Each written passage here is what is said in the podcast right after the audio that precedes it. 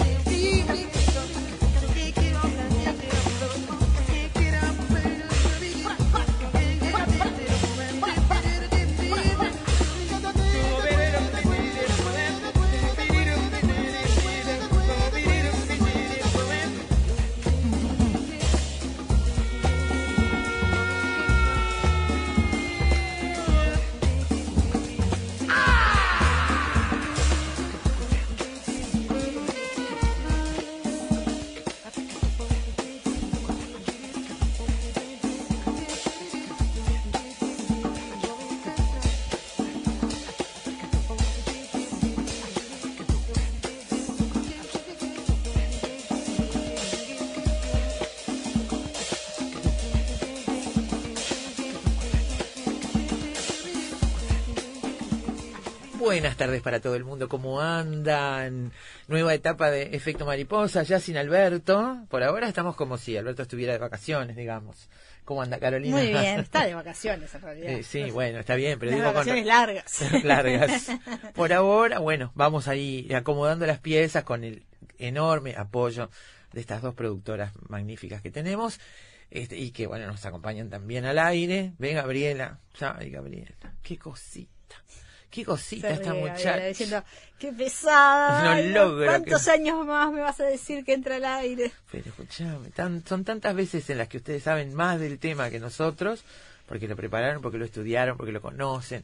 En fin, que sería fantástico que pudieran rotar y, y estar acá al aire las dos. Pero bueno, está bien, yo ya no insisto más, ya está, ya me resigné. Son 12 años de insistir, dejemos, dejémosla tranquila. Y bueno, Bueno, está Carolina Mola esta tarde con nosotros, entre otras cosas porque yo quiero este, recordarles a todos que hoy está eh, agendada, esta tarde, a las 7 de la tarde, el lanzamiento, la presentación en sociedad de esta herramienta que se llama Verificado, en la que Carolina tuvo mucho que ver junto con otros colegas de la comunicación y que a mí me parece, creo que todos deberíamos tenerla en cuenta como una herramienta eh, a cuidar, a fortalecer, a alimentar, porque tiene que ver con la calidad de la información, tiene que ver con la veracidad de la información, tiene que ver con el compromiso para mantenerlo, para mantener la veracidad de la información, para vigilarla, y eso, desde luego, que tiene que ver con el- la tarea periodística, con nuestro trabajo de todos los días, pero sobre todo con la democracia, con la transparencia. Es un esfuerzo grande de mucha gente que hace mucho tiempo que lo viene preparando y está prontito ya este para, para presentarse hoy en sociedad. no ¿Cuánto tiempo. Carolina? Hace como un año que estamos con, con este con este proyecto que al principio este eran más dudas que certezas y bueno se fue conformando en realidad la, la el, puntapié inicial lo, lo da la diaria que es quien nos invita a nosotros desde CAINFO y bueno al, al- al resto de los medios de comunicación que están ya incorporados a, a verificado y, lo- y los que se están incorporando porque en este fin de semana desde que lanzamos eh, este que el lunes íbamos que hoy vamos a estar presentando el proyecto ya se han sumado varios medios más así que este bienvenidos sean Bueno, eso, eso es así, eh, digamos, una plataforma para chequear y verificar la calidad de la información. Sí. En época de fake news. Eh, en realidad es está eh, digamos circunscrito a la eh, campaña electoral por ahora terminamos en noviembre Bien. porque el proyecto fue pensado para justamente em, trabajar sobre la campaña, visto lo que fueron algunas experiencias en el exterior, eh, empezando por la incidencia de las fake news en la, campaña de Estados Unidos, en la de México y en la de Brasil. Este, en, México y en Brasil eh, hubo dos iniciativas de este tipo que fueron verificados en México y comproba en Brasil, este, que tuvieron disímiles resultados. Creo que la, más exitosa por lejos fue verificado México, que realmente fue un trabajo muy grande y personalmente creo que el éxito de, de verificado fue la cantidad de medios de todos los palos que te puedas imaginar que participaron juntos y unidos. acá se da también, acá se da también una mezcla interesante, decías, bueno, otros que se van sumando. Los que ya están, por ejemplo, la diaria Búsqueda en Perspectiva, El País, CAINFO, Sudestada, Brecha, la Asociación de la Prensa del Uruguay, Montevideo Portal, TV Ciudad, Universal, Carve, Océano del Sol, bueno, la Universidad de la República, la Universidad de Montevideo, la Facultad de Información, eh, y Comunicación, eh, la ORT, bueno, AFP. AFP, estoy leyendo Radio Mundo. Mm. Eh, bueno, estos fueron los que de arranque. no, los de arranque no fueron esos, se fueron sumando. digamos que mm, la, plataforma inicial éramos muy poquitos y fuimos sumando este voluntades, digamos, y bueno, eh, lo, lo, que lo que lo que da cuenta de ese trabajo es que es que de a poquito, este, bueno, fuimos convenciendo. Pero a, quiénes invitaron ustedes originalmente. Yo fui, nosotros como Cainfo fuimos invitados por la diaria, la, idea Está bien, pero verificado a quién invita después que está lanzado el proyecto. ¿Cómo invitan? ¿Invitaron a todos los medios? A todos. Bien. Algunos se sumaron, otros, otros no. Pero lo que yo me refiero, todos estos que están ya, este, me, refiero a los del arranque, los que participan ya desde el arranque, desde el lanzamiento de hoy, son estos que mencionábamos. No, desde el arranque no. No, no. La diaria búsqueda en perspectiva y son, son los medios que arrancan. entiendo, lo que estoy preguntando es otra cosa, ah, Estoy leyendo la convocatoria para el lanzamiento. Ah, sí. Eh, a eso me refiero con arranque. Sí, o sea, Una vez que lo lanzan, todos estos que mencionamos están. Pero lo que yo quería preguntarte es que tengo entendido que en estas últimas horas, después de ya convocado al lanzamiento con esta base de medios, hay otros que pidieron para sumarse. Que se van a anunciar hoy de tarde. Perfecto. Exactamente. Bien. o sea, los que no están acá no es porque no hayan sido invitados, es porque no han respondido a la convocatoria. Exactamente. Bien. y, están estamos abiertos a que a que se sumen cuando quieran. Bien. Lo que va a ocurrir hoy a las 19 horas, a ver, quiero aumentar esto porque mis ojos A las 19 horas en el aula magna de la FIC, de la Facultad de Información y Comunicación. En San Salvador, 1944. Sí, señora, en la nueva FIC, que está preciosa. Eh, vamos a presentar lo que es el, proyecto, la presentación en sociedad. Eh, va a hablar Emiliano Cotelo por los medios de comunicación. Después voy a hablar yo por las organizaciones de la sociedad civil que integramos CAINFO, UICHEC y Data. Y después va a hablar el rector de la universidad, Rodrigo Arim. Bien. Y, y Ana Misestic, que es la pata de verificado este, que trabaja con nosotros en toda la gestión del proyecto. Perfecto. Bueno, siete de la tarde en el aula magna de la Facultad de Información y Comunicación de UDELAR Sí, señor. este, y a partir de ahora lo que va a pasar es que podremos en los sitios, en las cuentas de verificado, tanto en Twitter, en Facebook, en Instagram, donde estén, este, ir eh, teniendo acceso a la verificación de ciertas informaciones que tienen que ver con la campaña electoral. En la cuenta de verificado y en la cuenta de todos los medios aliados. Exactamente. Ah, que va a ser justamente lo que van a, lo que nos va a permitir amplificar eh, una verificación que puede ser o un chequeo de discurso de, algún candidato o alguna noticia que se haya viralizado en las redes y que por su trascendencia y por su pertinencia en el debate público necesitemos chequear. Bien. Porque lo que nos pasa es que cuando, cuando tenemos una noticia que desinforma en vez de informar, no me gusta hablar de noticia falsa, porque si es noticia no puede ser falsa. Entonces, mm. Pero bueno, eh, cuando nos pasa esto, lo que, lo que sucede es que siempre estamos corriendo la de atrás. ¿Por qué? Porque una noticia que se difunde, eh, si es falsa, eh, se replica una cantidad de veces y lo La que se replique, lo que se replica se replica un 70% más que la aclaración.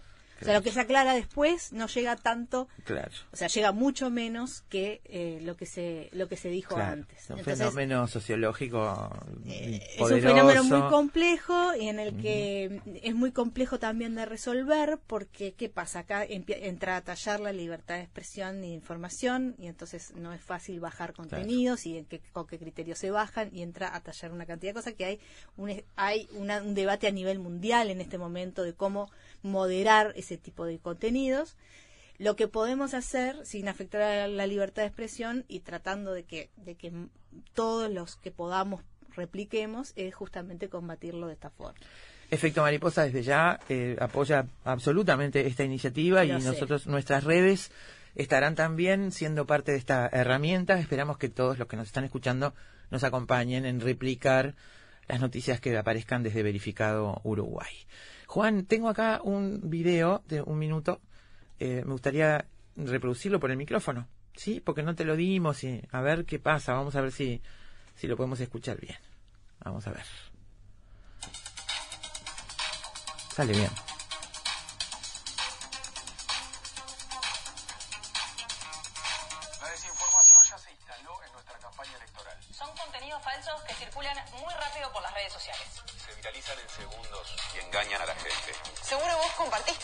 Falso. sin saber que era una mentira. Te engañan a vos. Nos hacen daño a todos y deterioran la calidad de nuestra democracia. Este año elegimos presidente y tu decisión depende De lo bien que te informes para ir a votar.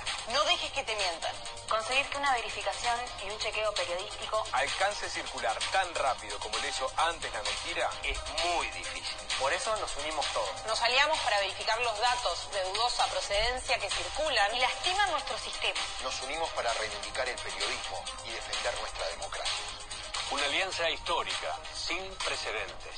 Somos una coalición de medios con cientos de periodistas de Montevideo y el interior. Con representación de la academia y organizaciones de la sociedad civil, Con el apoyo de organismos internacionales, que nos unimos para combatir la mentira en la campaña electoral. Todos, todos, todos, todos, todos, todas. todos juntos Contra la desinformación. en defensa de la verdad, en tu defensa. Somos tu escudo contra la desinformación. Bueno, hasta ahí lo que queríamos compartir con ustedes, este clip que está, lo pueden ya compartir porque está en las redes. Y bueno, felicidades, buen comienzo, bienvenida a esta herramienta y bueno, apoyémosla todos porque bueno, de eso dependen muchísimas cosas también en el futuro de nuestra sociedad, ¿no? Sí. Muy bien. Bueno, Mola, eh, no se vaya muy lejos, Qué quédese por ahí, que hay varias cosas para hacer. Igual hay cosas para hacer. hacer. Hay mucho para hacer, mucho para mañana, para pasado, en fin, Dios. porque la vida sigue. Amigo, bueno, Juan Steiner, cuando usted quiera, vamos para ahí.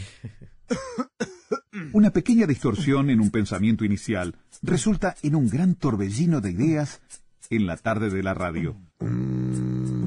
Efecto mariposa. La tormenta perfecta. Rápidamente les contamos los contenidos de hoy porque ya está nuestra primera invitada ahí en estudios en el pasillo.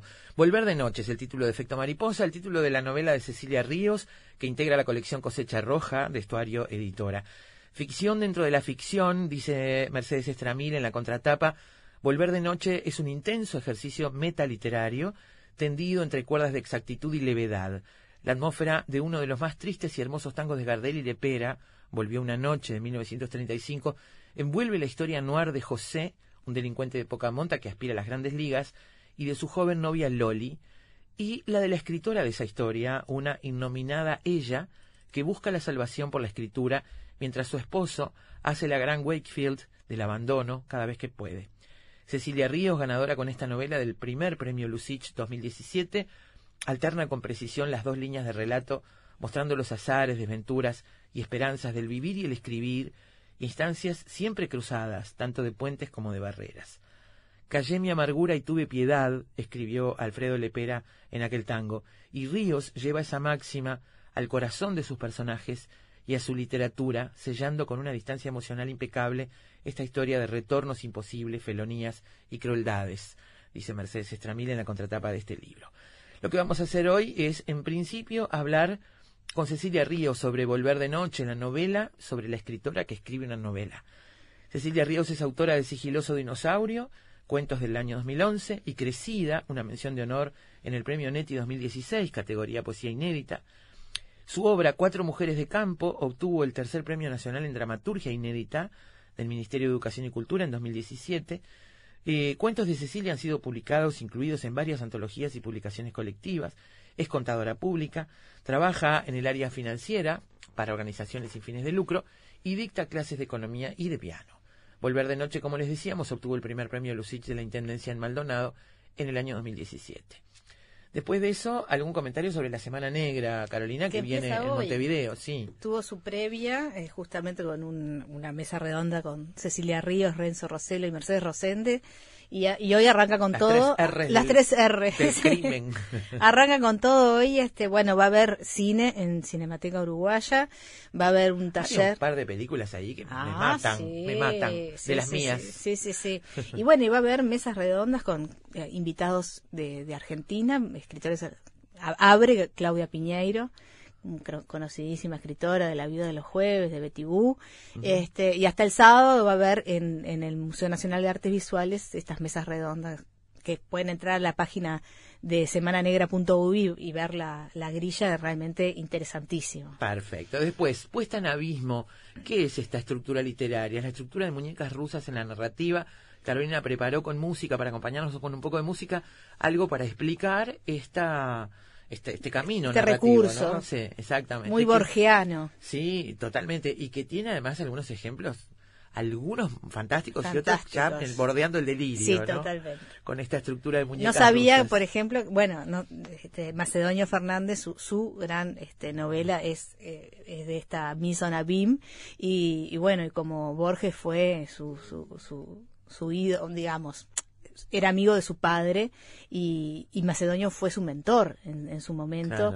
Y Borges le debe mucho a Macedonio Fernández y bueno por eso por ahí viene la, la unión este de esta de esta de este recurso digamos. Muy bien vamos a conocer pero hay otros ¿no? hay, hay. yo me acordaba de la película Inception por ejemplo no Como ah, está contada que tal cual. son son cajas chinas muñecas rusas una dentro de otra dentro de otra. Cuando estás por la mitad de la película decís perdón ¿Cuántas capas lleva esto ya? Claro, porque además es un, es un, recurso que se da en, en, en, la, arquitectura, en, la pintura, en, el teatro, en, el, teatro. O sea. Sí, señor. Bueno, Gardel Lepera y volvió una noche. Esta es una charla que vamos a escuchar, pero así, tranquilamente, porque vamos a. Lo propusimos como un diálogo, pero seguramente será más escuchar que decir porque vendrá a visitarnos nada más y nada menos que Álvaro Ojeda, poeta, narrador, crítico, periodista, que se ha desempeñado como colaborador de suplemento cultural de la revista literaria Hermes Criollo, Cuadernos de Marcha, la revista de la Academia Nacional de Letras del Uruguay. Eh, actualmente colabora con el semanario Brecha y con el suplemento cultural del diario El País de Montevideo, la revista Malavia de España y desde el 82 hasta la fecha ha recibido numerosos premios. Primer premio concurso Cuadernos de Marcha, primer premio de los premios anuales de literatura del Ministerio de Educación y Cultura. Su novela La Fascinación fue nominada entre las 10 obras finalistas del segundo concurso Casa de Américas. En el 2017 obtuvo el premio Morosoli de Plata en el género poesía. Es además un gran lector y un gran tanguero que ya nos tiraba algunas puntas sobre la letra de Volvió una noche. A ver si tengo por acá. Eh, dice Ojeda, una letra piadosa además. Y que, piadosa, y que le da a la mujer la misma estatura que a la voz poética del hombre. Lepera era bueno en serio. Esto para ir un innovador en tango porque no se da mucho eso la verdad que no. Ir haciendo para ir haciendo boca con la charla que tendremos con Álvaro Ojeda sobre el final de la tarde. Y para cerrar una nueva teoría acerca del accidente aéreo en el que murieron Gardel y Lepera ustedes saben que mucho se ha dicho sobre que esto no fue así que es mentira. Hay incluso hasta algunas historias que dicen que Gardel sobrevivió y que se dedicó a vivir incógnito. Esto no es un Estuve absurdo hace ¿eh? poco en el, en el, en el valle donde cayó el avión. ¿En Medellín? Sí. Bueno, esto no es una locura, es una comprobación científica que habla de vientos y caída de aviones. Ah, y este, ah pero que murió, murió. No, sí. Este científico de lo único que habla es de que tiene que haber sido otro el problema y no el que dijeron que era en la aviación, digamos. Es como Ah. que encontraron, como si hubiera encontrado las cajas negras Sí, señora. y hubiera dicho lo que pasó fue esto, bueno, algo de eso. Y lo escuchamos cantar Tomo y Obligo, que fue lo último que cantó en una radio de Medellín antes de que se cayera el avión. Mira vos. Muy bien. Bueno, Gardel Lepera volvió una noche y volver de noche es el título de Efecto Mariposa para hoy.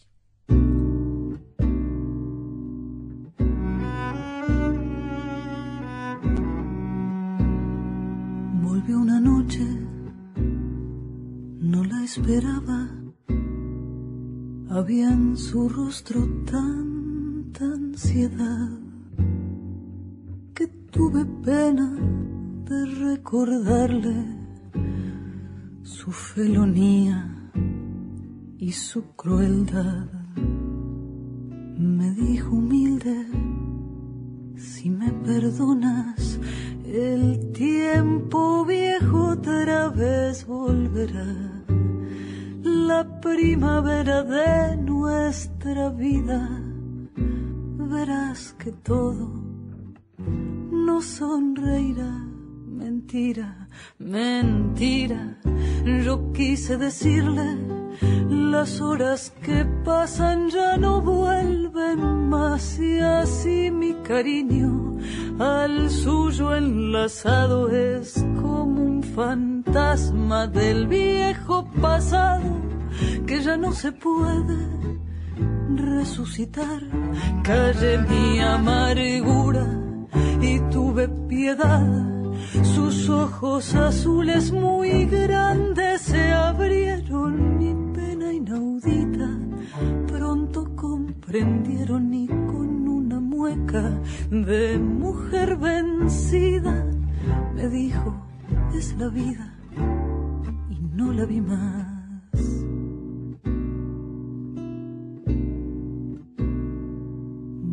Esa noche, nunca la olvido, con la mirada triste y sin luz. Y tuve miedo de aquel espectro que fue locura en mi juventud. Se fue en silencio, sin un reproche. Busqué un espejo y me quise mirar. Había en mi frente tantos inviernos que también ella tuvo piedad. Mentira, mentira. Yo quise decirle, las horas que pasan ya no vuelven más y así mi cariño al suyo enlazado es como un fantasma del viejo pasado que ya no se puede resucitar. Callé mi amar. Investigadores, matemáticos, escritores, deportistas, historiadores, científicos, actores, artesanos, cantantes.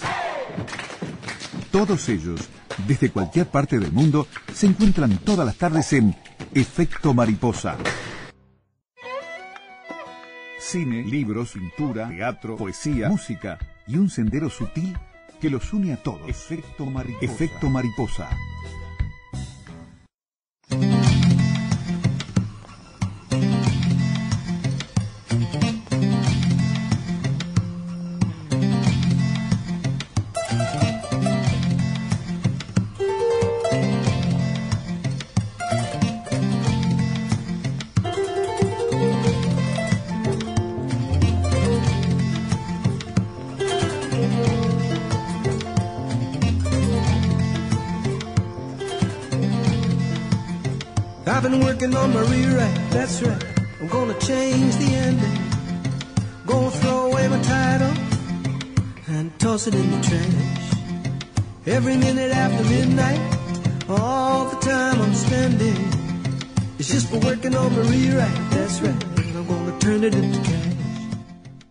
Frase es horrible, no sé cómo pude escribirla.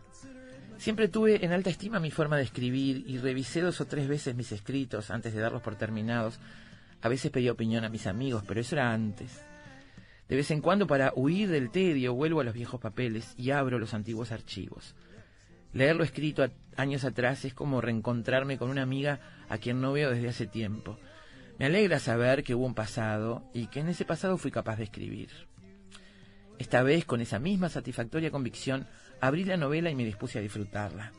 En vez de eso, apenas leída la primera frase tuve que corregirla, mejorar lo que había encontrado y sin reflexionarlo mucho comencé a reescribirla.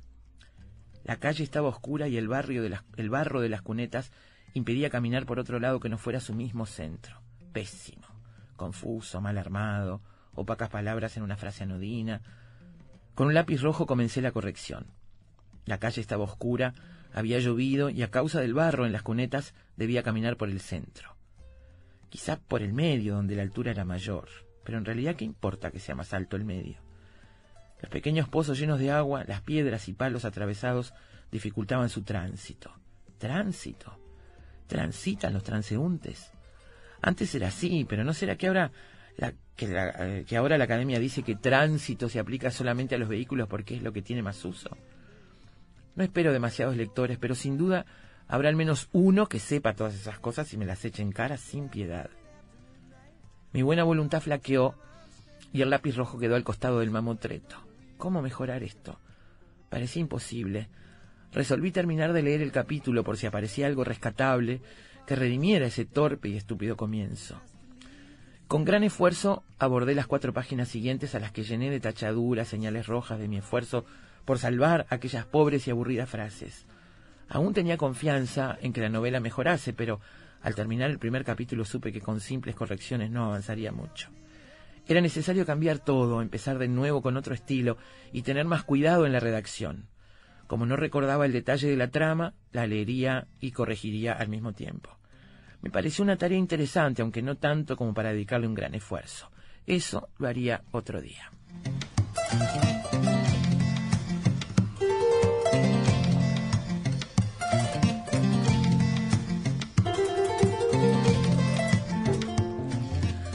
Elegí este fragmento de Volver de Noche, que es en realidad el segundo capítulo, digamos. El primero que se llama Ella, habrá muchos después que se llaman Ella, intercalados con la historia de José y Loli, que es esta historia policial que amerita que este libro esté en la colección Cosecha Roja de, eh, de Estuario, editora, porque me parece que acá empieza a desarrollarse el nudo de este trabajo que hace Cecilia Ríos, contándonos cómo una escritora relee su trabajo de hace mucho tiempo mientras nos muestra ese trabajo.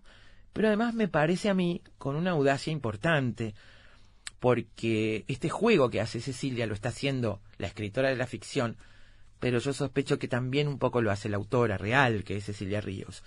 Esta manera de, de desnudar inseguridades, de enfatizar errores. Yo confieso que cuando leí este segundo capítulo fui a la primera frase para ver si era esta si así estaba escrito, cómo había quedado al final esa corrección. Eh, vamos a recorrer toda esta historia policial, esta historia de José y Loli, eh, mientras también vamos repasando el trabajo de la reescritura y conociendo la historia de ella, de esta escritora que no tiene nombre, que es una mujer, eh, una mujer insatisfecha, una mujer sometida, eh, con este por el tema de, género y su marido que desaparece y no se sabe dónde va, un matrimonio desgastado eh, y escribir casi como una como un, una válvula de escape, una salvación para esa vida gris que tiene y que confiesa tener todo el tiempo. Cecilia Ríos, bienvenida, muchísimas gracias. ¿eh? Disfruté muchísimo esta novela pero además me encanta que sea el pretexto para reencontrarnos después de muchos años, y haber compartido trabajos incluso. Sí, me alegro mucho, Daina. La verdad que es un gusto estar acá y tengo muy presentes aquellos momentos que compartimos hace, bueno, unas cuantas décadas. Unas cuantas décadas, pero fueron muchos años también en circunstancias muy particulares. Eh, Cecilia, yo decía, hay, un, hay una gran audacia, me parece, en esta manera de encarar eso que después vamos a explicar mejor, que es la puesta en abismo, es decir, las cajas chinas, una cosa que descubre otra que podría ser un ejercicio más, pero en este caso, ahí me parece, yo no sé, pero vi algo como como una especie de ajuste de cuentas, una pelea con la escritura, pero no para un para una obra en particular, para esta obra en particular, sino como una especie de poner en su lugar tu relación con la escritura en este ejercicio. Me dio esa impresión. Bueno, mira, sí puede ser, porque en realidad yo creo que, si bien hace muchísimos años que escribo, eh, podría decirte que eh, mejoré, si se puede decir así, eh, cuando empecé a hacer dos cosas. Una de ellas fue dedicarle horas, horas importantes de mi vida, por ejemplo, una hora cada mañana. Claro, tomarlo como un método, como un sistema. Cosa que antes mm, lo hacía esporádicamente, ponerle, a veces pasaba meses sin escribir. Eso fue una cosa. Y la segunda fue mm, mirar mis trabajos con una cierta distancia, como que no fueran míos. Yo no noto que a veces le haces un comentario a un autor sobre algo que escribió y se siente como le hubieses tocado algo íntimo, ¿no? Y en realidad creo que desde el momento en que publicamos o desde el momento en que damos a leer a otros nuestros trabajos, ya no son totalmente nuestros. Entonces, eh, es necesario eh, desprenderse un poquito de esa relación afectiva con el texto para poder verlo como lo que es y poder mejorarlo, si no... Claro, pero yo me llevé una sorpresa en este sentido. Me llevé una sorpresa a partir de una entrevista que viste, que escuché, donde contabas que en realidad había esta historia, esta historia policial, la de José y Loli, preexiste a Volver de Noche. Y que de verdad hiciste ese ejercicio de releer y a partir de allí, porque además hay otra cosa, eh, esa esa lectura que hace ella en la novela es una lectura por partes, es decir, nosotros vamos descubriendo con ella. No es que la escritora dice, leí toda mi novela, lo que tenía escrito hace 20 años y empecé a corregirlo. No, lo va descubriendo con nosotros y toma decisiones mientras descubre con nosotros la historia, ¿no? Eso fue una sorpresa para mí, porque perfectamente podía haber sido un combo pensado todo junto, ¿no? Pero sin embargo sí es un proceso de relectura. Sí, además siempre hay un proceso de relectura y cambio, me parece, en toda obra que tiene una cierta extensión, como es una novela, ¿no? Porque yo ahora recordaba que eh, cuando empecé a escribir la historia policial, lo que me importaba más era el hecho de que Loli hubiese eh, traicionado a su marido. Eso era, o sea, que lo hubiese denunciado, ahora no usar la palabra traición que está muy fuerte. Eso era como lo que a mí me impulsó a escribir esa historia digamos, como que la reconstruí para atrás para llegar a ese momento. Y después, en realidad, eh, cuando la terminé de escribir definitivamente, esa denuncia mm, no tiene el mismo, el mismo peso. No, no tiene el mismo peso porque en realidad él fue denunciado por otros antes. Entonces, eh, creo que siempre eh, en el proceso van cambiando cosas y, no es que uno diga voy a escribir una novela para tal cosa y después salga eso que uno quiso, sale otra cosa. Y eso creo que es lo divertido de escribir. También porque nosotros no somos los mismos. Exacto. Porque el río no es igual. No nos bañamos en el mismo río y cuando nos metemos en ese río lo vemos, aunque no se, aunque sea con ojos propios, no, no sé si se logra exactamente leerlo como si eso lo hubiera escrito otro. Pero sí somos otros en definitiva. Por supuesto, sí, sí, sí. Somos otros en definitiva. Eh, me gustaría escribir otra historia, pero no tengo fuerzas para imaginarla. Esta frase a mí me resultó muy fuerte, muy poderosa, porque me está dibujando el personaje de ella, esta escritora, que es un personaje complejo, me parece riquísimo, del que nos vamos enterando a medida que escribe. Son, digo que son capítulos breves y es muy ágil la lectura, porque esto va, este, digamos, va sucediendo rápidamente. Eh, pero me parece que hay ahí una, una mujer que, como dice ella misma, tiene fe en su escritura, pero en definitiva es como, es como un ama de casa que en algún momento se dedicó a escribir o tuvo veleidades de escritora y lo dejó por el camino, ¿no? Ese rol que juega la escritura para ella, ¿cómo lo pensaste? El rol que juega la escritura hoy, cuando está escribiendo esta novela para, para esta mujer? Bueno, vos ves, ella vive una situación eh, muy, muy difícil, ¿no? Porque le entregó su vida a su marido, como ella dice, dejó de trabajar para, para estar con él y resulta que cuando ella está vieja él se va. Es una situación bastante común. Y, y, eh, y, ella no está preparada para, digamos, buscar ninguna salida, está ahí, este, rodeada por la mugre, porque tampoco tiene ánimo para Sí, limpiar. no tiene ánimo, tiene es una desidia permanente. Claro, entonces ¿no? esa, esa relación con la escritura no es una relación de, de, de poder, de que, ay, qué bueno que yo estoy escribiendo esto y no, es como que lo es- escribo porque es lo único que puedo hacer y esto único que puedo hacer tiene este límite de que debe ser esta novela, porque yo, ella no es capaz de hacer otra, de tener otra idea. Claro. Es un poco eso. Sí, a mí esa frase me resultó muy impactante, junto con muchas otras cosas dentro de la novela. Eh, esta estructura requiere de, de distintas voces narrativas, ¿no? Eh, hay una voz de la escritora que, bueno, cualquiera que te conoce sabe que no es tu voz, que esa mujer no sos tú, este, es una, es una mujer muy particular, pero una voz que está, este, digamos, mandándonos climas todo el tiempo, ¿no? Contándonos climas. Y por otro lado, hay una voz, yo quería, tengo varias cosas marcadas. Este, hay una voz que quizás sea, me parece a mí, si yo me pusiera en tu lugar, ¿no? Este, más difícil de, de lograr. Que es la voz de un mundo, la voz de- de- del mundo donde viven José y Loli, que es un narrador omnisciente en definitiva, no es el monólogo, como en el caso de ella, no es José el que cuenta, sino un narrador.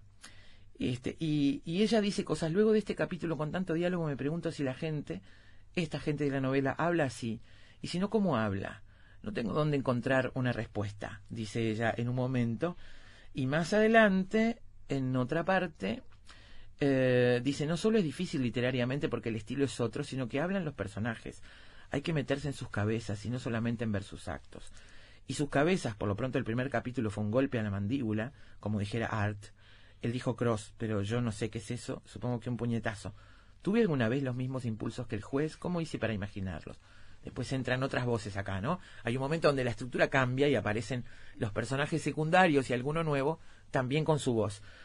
Eh, hay un ejercicio acá de entrar en un mundo, el mundo de José y de Loli, que es un submundo delictivo, en el que además de hacer un ejercicio para poner las voces y la atmósfera, hay también, me parece, una radiografía de ese mundo que tiene los valores y los códigos totalmente dados vuelta.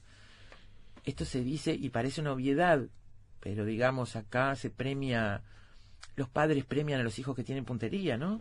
Sí. Los abuelos los premian a los hijos que tienen puntería y les y los hermanos mayores les habilitan los códigos de ese mundo donde viven. Ese es un mundo muy particular. ¿Cómo se hace para acercarse a ese mundo? Este, cuando uno vive, porque digamos, uno puede suponer que estas cosas pasan en el Uruguay. Y sin embargo no las vemos, las vemos cuando salen en los diarios, ¿no? Cuando hay un robo a un banco, pero no estamos permanentemente eh, metidos en esto. Bueno, yo creo que soy una persona observadora y, y me gusta observar y tengo curiosidad por muchas cosas. Y bueno, eh, digamos los noticieros, Sí. las revistas, las noticias, también algunas novelas, te acercan a ese mundo, ¿no? Y si intentás ir un poquito más allá de lo que es el estereotipo y llegar a la persona, también creo que te encontrás con que es eso, una persona. Y, digamos, mi intención fue mostrarlos como personas, aunque no comparta sus valores o su forma de actuar, pero, mm, pero quise eso, está- eso me así. parece que está muy bien, porque uno va leyendo esta historia, la historia policial. Debo decir que además, en ningún, para mí en ningún momento eh, las irrupciones de ella escribiendo o corrigiendo o reescribiendo esta novela me hicieron perder el interés por, por la historia policial, que está ahí y yo la seguía esperando volver, pero a la vez esperaba volver a ella para ver cómo corregía o cómo encaraba. Este, no, ojo, no es que todas las, in- las intervenciones de la escritora tengan que ver con la reescritura de la novela. Este, no es que todo el tiempo está pasando eso, pasa algunas veces y me parece que lo hace muy interesante. Pero yo viví una historia policial que me pareció muy atractiva, bien contada y sobre todo eso, ¿no? Sin un juicio moral este, a los a los personajes. Me parece que hay cariño por esos personajes, ¿no? Por lo menos respeto. Pero sí, cariño, por ejemplo, Loli me inspira cariño. Sí, claro. Quizás porque es- podría ser una nieta mía, una hija. Sí, claro, es una adolescente, es una Sí, menor de edad, joven, digamos. Sí. Pero, digamos, por mi trabajo eh, conocí muchas adolescentes muy así empoderadas y de- decididas a, a mejorar su situación y un poco creo que está inspirado en ellas. Sí. Hay una cosa femenina allí en las dos, en, Mm. en Loli y en la escritora, ¿no? Este, sobre el final de la novela, como que más o menos aprende cada una a su manera a tomar las riendas de su realidad, este, la que han vivido, de la que han vivido como satélites durante toda esta historia, ¿no? Sí, creo que lo- los dos personajes, eh, digamos, eh, van cambiando a lo largo de, de la historia y, y- y terminan positivamente, se salvan de alguna manera. Sí. Qui- Quizás no ortodoxamente, pero sí. ¿Corregís mucho, Cecilia? Muchísimo. Sí, corrijo mucho. Eh, La escritora económica, como dijo Rosende en la presentación. Es que, no sé, le- es, creo como con la escritura para mí tiene distintas fases. Es la fase que es que escribís y sin pensar y después empezás a mirar. Y al principio yo me centro en la trama, en los personajes, en que, qué es lo que hacen, a dónde van, todo eso. Después que todo eso está hecho, ahí empiezo a, yo qué sé, quitar los, los peros, los Claro. quizás. Quitar lo que sobra, seguro. Claro, porque a veces repetís palabras, en fin, hay cosas que decís en dos frases y las puedes decir en una. Todo eso es un, un trabajo que a mí me- no me sale de entrada, me lleva tiempo eh, corregirlo. Sí, este, eso es, es el gran misterio para los que no, no nos imaginamos una cosa de largo aliento en la escritura. sé yo. Todas las pocas cosas que tengo escritas me han salido compulsivamente. Corrijo sí un poquito después que terminé ese trance para no cometer un error grave, pero más nada. Este, no me imagino trabajando un texto mucho tiempo y me parece que cuando decías, bueno, encontré el tiempo para hacerlo, eso de tener un método, de decir, bueno, todos los días me siento un rato a esto. Y, y el trabajo de pulido debe ser un trabajo este, que Es un trabajo aburrido, tiempo. aburrido y no placentero, ¿no? O sea, lo, lo lindo es escribir. El otro día estaba con Mercedes en una Sí. mesa y ella decía, que lo hacen dos personas diferentes, dos lugares, dos, Claro. dos partes del cerebro distintas. Una es la que crea, inventa, bueno, escribe, ¿eh? y la otra es la que hace todo eso que hace ella. Claro.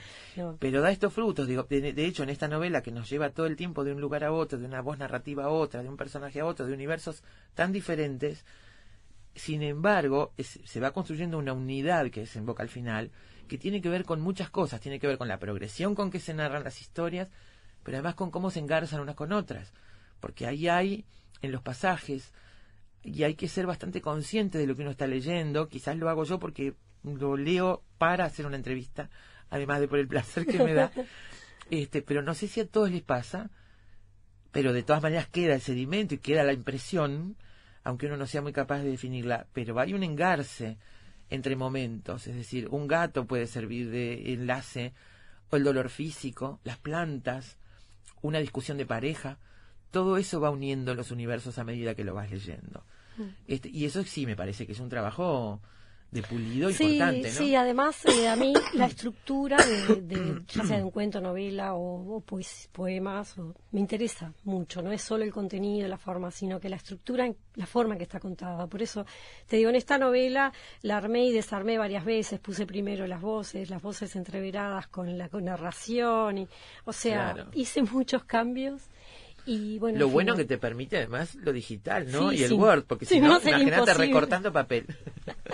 recortando papel. no habría existido volver de noche. Claro, y este, eso, eso es muy bueno. Porque te- ahora también es una cosa que por momentos te va a haber parecido una tarea inabarcable, ¿no? No termino más de un- Bueno, pero en realidad como me gusta hacerlo no me importa Claro. demasiado. En general, eh, justo lo hablaba también con otro escritor amigo, cuando vos escribís la novela, te metes en ese mundo y es un mundo que de alguna forma te protege. Y vos sabés que estás escribiendo una novela, no importa el tiempo que te lleve, ¿no? Dos, tres, cuatro, diez años. Cuando escribís un cuento, es como que lo estás terminando y caes en, en el abismo de que no, no tenés nada para escribir, ¿qué, vos, qué vas a hacer? ¿Se te Claro. ocurrirá algo? Es como un- una especie de vacío. Y, y la novela es como, bueno, estás, estás en, en una casa grande que vas recorriendo de a Claro, poco. y vas recorriendo en, en- en- en un orden distinto al que después... Claro, la- entonces- rara vez la novela empieza a, a-. La semilla está en el principio, ¿no? Claro, entonces imagínate que una, una novela es como un edificio que vas recorriendo, entonces tenés todo el tiempo del mundo. Y un cuento es como que estás, estás en una, encerrado en una pieza y tenés que salir de ahí. Eh, decíamos, bueno, esta historia policial está engarzada con la historia de la narradora, sin embargo es una historia policial, toda es una historia policial, ¿no? Toda, toda ella. no es una historia policial y una de una escritora, es todo una Claro, historia... sí, yo siempre digo que como la historia policial propiamente dicha, la historia de José y Loli, no tenía demasiado misterio porque estaba bastante expuesta en la, en la narración, le quise poner un poquito de, de intriga, ¿no? a, a la historia de, de ella para mantener un poco el interés del lector también, ¿no? Porque si si no iba a quedar un- como muy plana. Entonces ahí fui y le fui agregando, digamos, esas cositas que le van pasando a la a ella. a ella. Pero van, van, van muy juntas. Eh, hay un momento, decíamos, donde la estructura, esa estructura que venimos siguiendo, eh, se quiebra y aparecen esas otras voces. Eh, te escuché decir que esos personajes te pedían una voz. Uno es Loli y otro es un juez, que aparecen en primera persona. Claro, porque es como que yo no tenía cómo contar, porque, eh, digamos, la, la primera parte termina con, con José que, que, que se escapa, ¿no? Sí, Y entonces, sin José, ¿cómo, cómo seguía Claro. la historia? claro.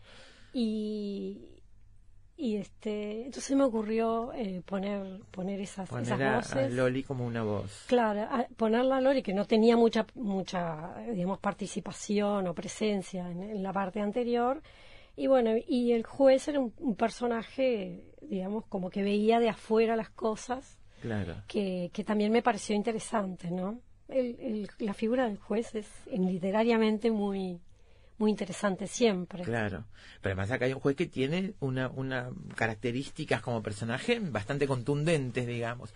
Y hay también una, una decisión final de un cambio al final. del- Sí, de sí, la- sí. Ella resuelve que la historia necesita un cambio, ¿no? Eh, ¿Dirías que ella se quedó conforme con la reescritura de su novela? Ella, la, la, la- el personaje, ¿eh? ¿Dirías No, que yo, porque conforme? viste que ella dice que, que no, que no, no sabe si ese es el fin, ¿no?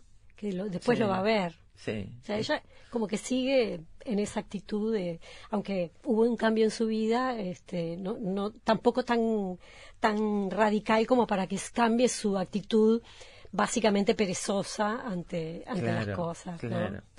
Eh, Cecilia, eh, este, esta novela ganó el premio Lucich en 2017, el primer premio Lucich en la Intendencia de Maldonado, pero se publica recién ahora. Eh, hay, hay este, me parece, algún movimiento hacia la publicación en, en Uruguay, un movimiento a favor en los últimos años, me parece que hubo depresiones en otros momentos, pero sin embargo sigue siendo complicado y difícil, ¿no?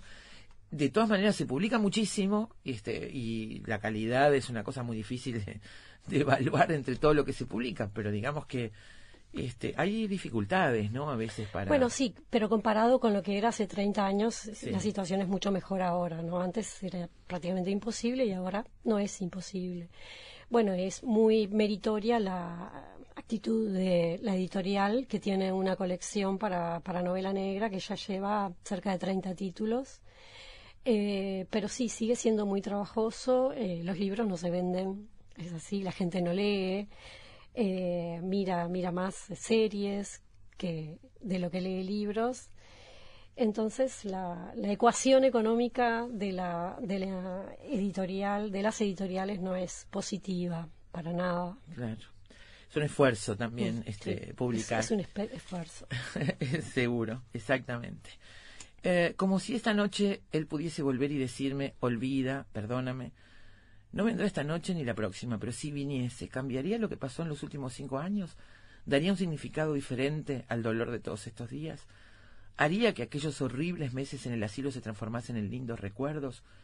No hay magia capaz de cambiar la desolación del abandono y el final feliz no disuelve la desgracia sentida. Acá está la familiaridad con, con Volvió una noche, ¿no? Cambiados los roles, pero en definitiva es esto. Eh, el ejercicio del título también es una complicación. Eh, aparece allí, ¿no? En esa conclusión de, de la historia. Sí, supongo. claro, eso es un poco lo que, lo que explica el, el- el- la novela, ¿no? Que ella entiende que no hay lugar para el perdón, o que ese perdón no va a ser total. Claro. Porque lo que pasó ya no puede cambiarse, ¿no? Está Exacto. ahí y- ese daño que ella sufrió eh, es inolvidable. Claro, está bien. Cecilia, bueno, mucho éxito con la novela. Ojalá se venda muchísimo, muchísimo. Cómprenla, vale la pena. Van a pasar un muy buen rato. Este, y la verdad, un placer encontrarnos. Ya la presentaron ahora en la Semana Negra, en, en la previa de la Semana Negra. No sé si está previsto alguna otra presentación. No, no. ya. Bueno, pero está en todas las librerías. Bueno, muchísimas Volver de gracias. noche. Un gusto. Gracias, Cecilia. Cecilia Ríos, Volver de noche. Siempre sabremos cómo empieza, pero nunca cómo termina. Sorprendete con nosotros. Efecto mariposa. Lo único seguro es que el sol sale por la mañana y se oculta en la noche. Lo que sucede en el medio es culpa de efecto mariposa.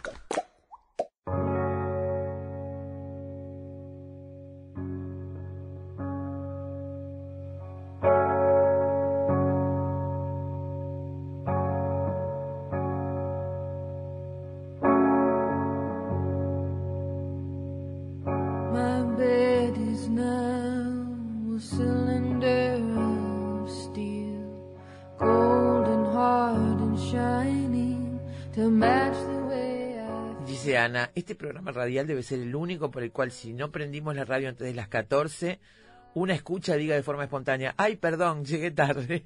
A la radio le habla, Anita, estás loquísima, Anita. gracias, gracias por el cariño. Eh, bueno, este lunes 22 y hasta el sábado 27 tiene lugar la séptima edición de la Semana Negra de Uruguay, un encuentro internacional de novela policial. ¿Cómo nos gustan las novelas policiales? En Uruguay y en el mundo, ¿eh? Sigue siendo un género muy consumido. Inspirado en otros festivales similares que se realizan en distintos países, el proyecto de Semana Negra en Uruguay nació en 2014 en un encuentro internacional de novela policial que integra también otras actividades como cine, periodismo, pintura, fotografía, gastronomía, música, teatro, talleres y demás. Eh, además se busca la reflexión sobre la criminalidad real y sus vínculos con la literatura y el arte a través de la participación de profesionales del derecho y la criminología, configurándose como una oportunidad para debatir el acuciante problema de la criminalidad en relación con el poder, la sociedad, la economía y la educación. A ver, hay un taller, los asesinos múltiples seriales y la psicología forense, en algunas cosas que incluye la grilla que elegimos para, para contarles. Los asesinos múltiples seriales y la psicología forense. Eh, la psicología forense, en tanto especialización de la psicología jurídica, tiene que abordar la evaluación de las múltiples personalidades que se vuelven protagonistas del delito. Eh, bueno, este taller será a cargo de Gustavo Álvarez, psicólogo, licenciado en psicología de la Universidad de la República, perito judicial, director nacional de la Asociación Latinoamericana de Psicología Forense. Eh, el costo es de 600 pesos, se reserva con el 50% por Brow o por Habitat. Eh, no tengo acá la fecha del taller. Bueno, vamos a ver si se las podemos dar en un ratito. Pensé que la tenía acá, les pido disculpas. Proyecciones de películas del género negro y policial en sala cinemateca va El beso amargo de Naked Kiss, una prostituta que huye de su pasado, que intenta redimirse trabajando como enfermera y a través del amor, eh, una película de Samuel Fuller con Constance Towers, eh, Anthony Aisley y Michael Dante. Después, esto es, el, es hoy, esta tarde. Y después el martes 23, Que el cielo la juzgue, un peliculón, dirigida por John Manstal con Gene Tierney, Corner Wilde y Jean Crane. Tierney es la más hermosa, hermosa y perversa psicópata mujer fatal del cine, espléndida y atípica mezcla de melodrama y film noir con una ambientación rural y un uso del color infrecuentes en el género. Esto es mañana, martes 23. El miércoles 24, Los Sobornados, una película de Fritz Lang, nada más y nada menos, con Glenn Ford, Gloria Graham y Jocelyn Brando. Un policía duro, le mataron a su esposa, enfrenta a una peligrosa organización de criminales, uno de los grandes films negros de todos los tiempos, tenso, eficaz, concentrado en su asunto, no le sobra ni un plano. The Big Hit, Los Sobornados, el miércoles 24. Y después, bueno, charlas y mesas redondas, el jueves 25, apertura de la Semana Negra, diálogo de la escritora Claudia Peñeiro de Argentina con Alicia Escardó, la organizadora. A las 19 casos policiales no resueltos en Uruguay, con César Bianchi y Robert Parrado, esto es el jueves 25. Y a las 20, cómo se cuenta una historia policial. Florencia Chévez de Argentina, sus novelas y su proceso creativo en charla con María del Carmen Huecamburu. Y el viernes 26, Salidas y Pantanos, una charla del escritor Federico Axat de Argentina con Laszlo Erdelji. Dos escritores y su mundo creativo, con Juan Carrá de Argentina y Milton Fornaro, con la moderación de Soledad Legaspi. Esto, perdón, es el viernes. Y a las 20 horas, Tres esclavos en la noche hacia un teatro noir, la construcción de una obra de teatro policial. Y, perdón, en esta séptima edición se va a presentar el libro Semana Negra, Archivos Confidenciales, Ediciones de la Plaza, con cuentos de autores que han estado otros años en este evento, así como 30 cuentos de escritores que participaron en el concurso, más la historia y anécdotas del festival. Ingresen a semananegra.ui y ahí van a tener todos los datos. Nosotros hicimos apenas un adelanto de algunos de los contenidos y los eventos de la séptima edición de la Semana Negra en Uruguay.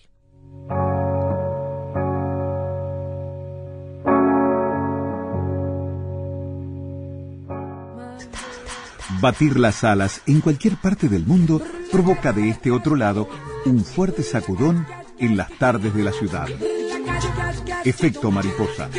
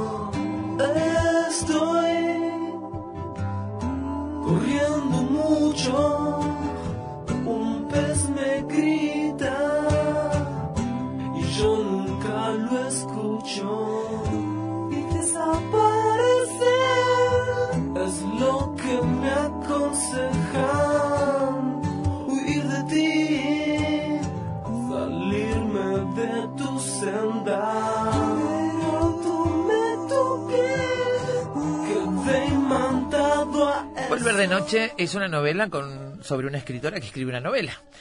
Estas cajas chinas o muñecas rusas se conocen en literatura como mise en abîme, una expresión francesa que podría traducirse como puesta en abismo, si uno es muy literal. Dice Wikipedia que traducida literalmente quiere decir puesta en abismo, se refiere al procedimiento narrativo que consiste en imbricar dentro de una narración otra similar o de misma temática de manera análoga a las matrioscas o muñecas rusas. En muchos idiomas como el alemán, inglés e italiano suele utilizarse directamente la locución francesa sin traducción. Esto también sucede en español, pero existen también otras fórmulas, entre las que se destacan puesta en abismo, construcción en abismo, construcción o estructura abismal y abismación también, porque si uno quiere inventar cosas, puede inventar.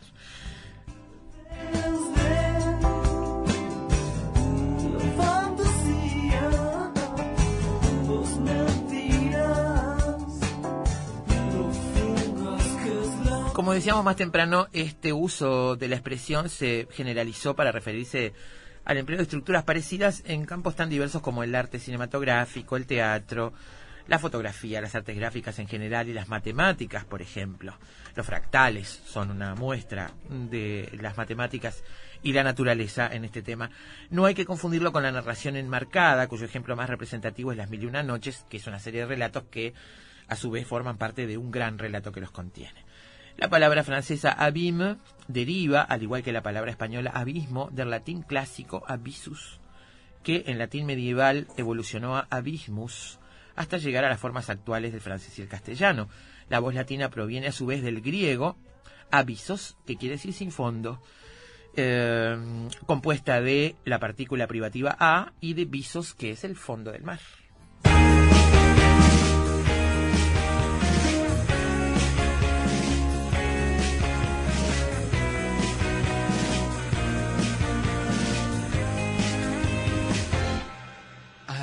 A spell that would make you well. Right about love, it could be in any tense, but it must make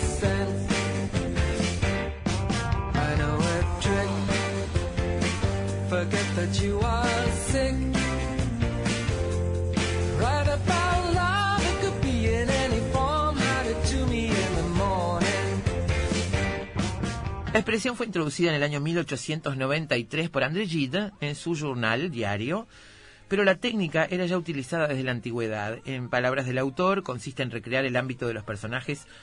En el ámbito de los personajes, el tema general de la obra, tal y como en la heráldica, en un escudo, se encuentra dibujado el mismo escudo, o el pulidor bao, como me dice acá mi parceiro de los próximos minutos.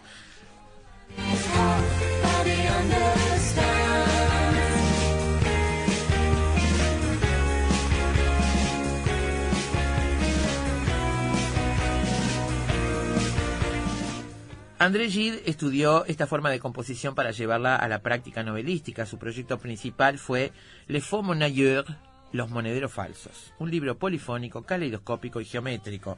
Hay 35 polici- personajes que son colegiales, universitarios, escritores, chicas, chicos, que se entrecruzan en París y buscan todo lo mismo, huir de un destino tan marcado que parece dinero falso.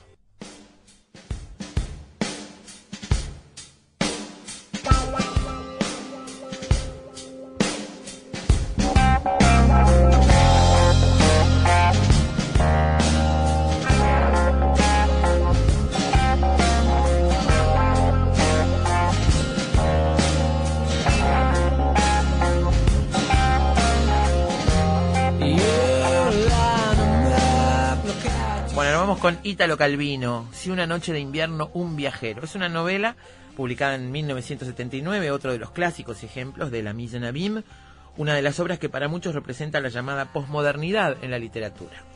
En el libro se cuentan las peripecias del personaje lector, con mayúscula, el cual intenta terminar la lectura de cada una de las novelas que pasan por sus manos, hasta un total de 10, y que por circunstancias ajenas a su voluntad quedan siempre inconclusas. En su búsqueda de la continuación de las historias inacabadas, el protagonista conoce a Ludmila, una lectora con la que irá compartiendo sus investigaciones y pensamientos respecto a esos principios de novelas que ambos leen y por las cuales se sentirán progresivamente atraídos.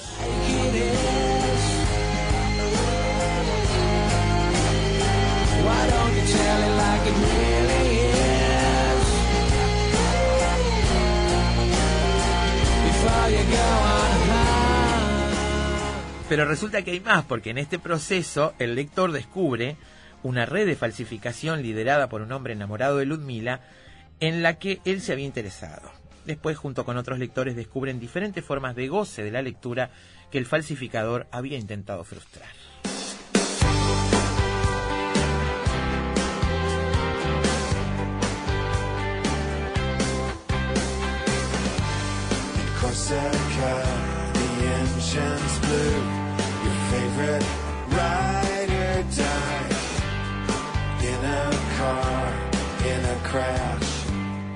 La vida, instrucciones de uso, es el título original.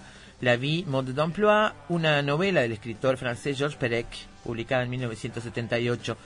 Se trata de la obra más ambiciosa del autor, sin ser una novela de consumo masivo, fue traducida a muchos idiomas y se considera una obra maestra y de culto. En Francia es reconocida como uno de los mejores libros del siglo XX.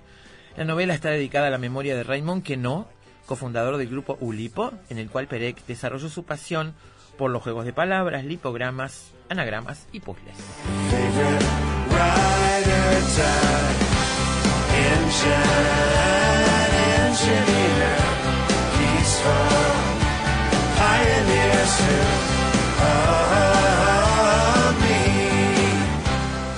Tal y como lo define explícitamente su autor, este libro está estructurado como un rompecabezas. El libro empieza con un preámbulo donde el autor habla sobre el arte de hacer y completar rompecabezas. Luego se divide en 99 capítulos distribuidos en seis partes, en los que figuran más de 1500 personajes, de los cuales unos 167 son principales, y donde se incluyen numerosas florituras tipográficas, dibujos, esquemas, listas y carteles de diversos productos y eventos reales o ficticios. Cada capítulo se corresponde con una estancia del edificio cuyo frontis se divide en una cuadrícula de 10 por 10. Al final de la novela, luego de un breve epílogo, se incluye un plano del inmueble con la distribución de sus actuales y antiguos habitantes. Una locura.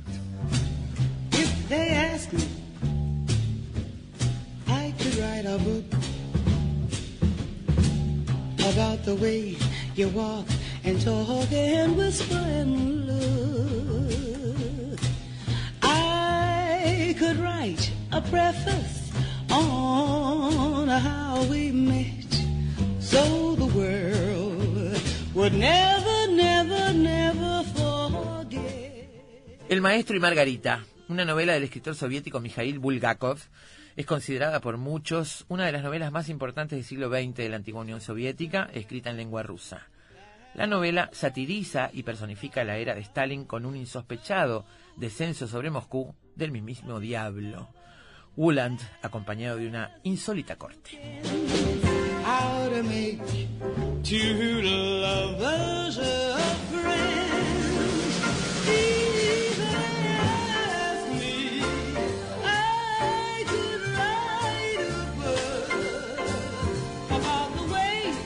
Bulgakov comenzó a escribir su más famosa y admirada novela en 1928. Él mismo destruyó la primera versión, según el testimonio del propio autor, quemándola en un horno. En marzo de 1930, después de recibir la noticia de que otra de sus obras, Cábala de Santurrones, había sido proscrita. Recomenzó la obra en 1931, completando el segundo borrador en 1936, momento en el que la mayor parte de la trama de la versión final quedó estructurada. Y concluyó el tercer borrador en el 37. Bulgakov siguió puliendo la obra con ayuda de su esposa, pero tuvo que dejar de trabajar en la cuarta versión cuatro semanas antes de su muerte, en 1940. La obra fue terminada por su mujer entre 1940 y 1941.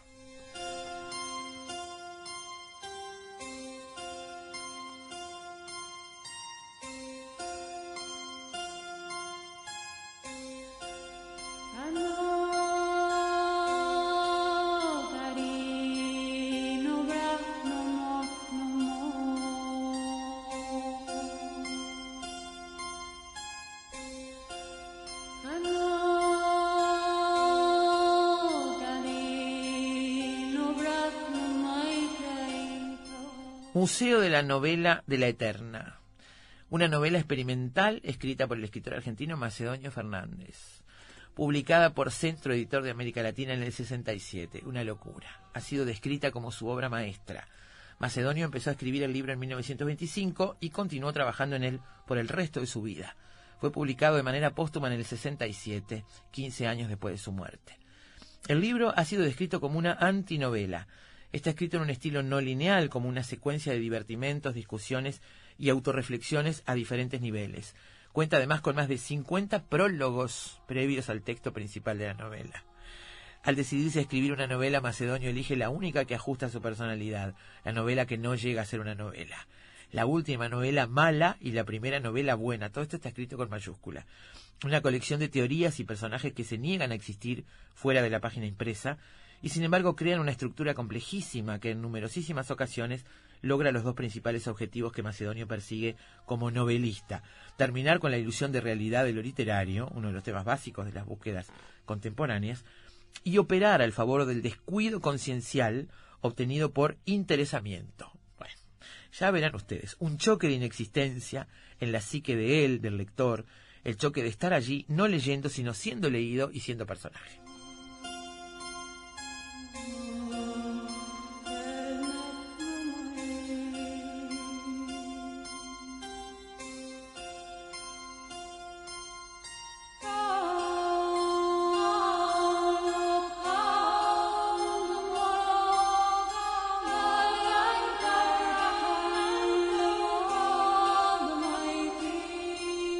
Distintos pasajes de la novela nos ubican en el museo, no solo por efecto de inclusión, sino porque a pesar de estar en la estructura temporal que hacen regir los capítulos, encontramos numerosos puntos de fuga, como ocurre por ejemplo en el capítulo 13, que ve proliferar otras novelas, principalmente aquella que proyecta escribir el presidente, que se asemeja extrañamente a esta, creando un juego de espejos que esboza una puesta en abismo. El carácter digresivo de los capítulos que se impone un regreso a la trama y a la temporalidad de la novela nos sitúa permanentemente en el afuera de la novela, a su lado, antes o después.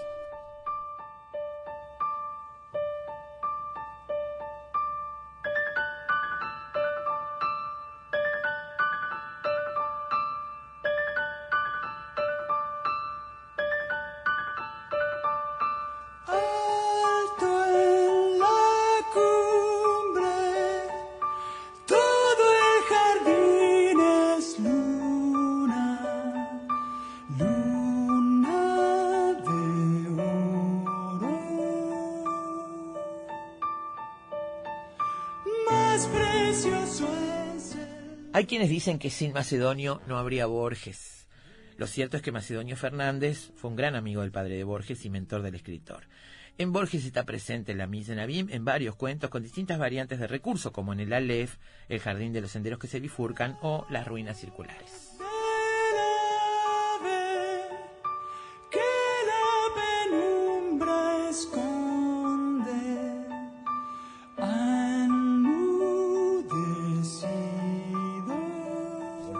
Acá, mientras hacíamos este, este tramo, repasando con música algunos ejemplos, algunos interesantísimos y otros directamente locuras, teníamos a Ojeda negando o, a- o asintiendo.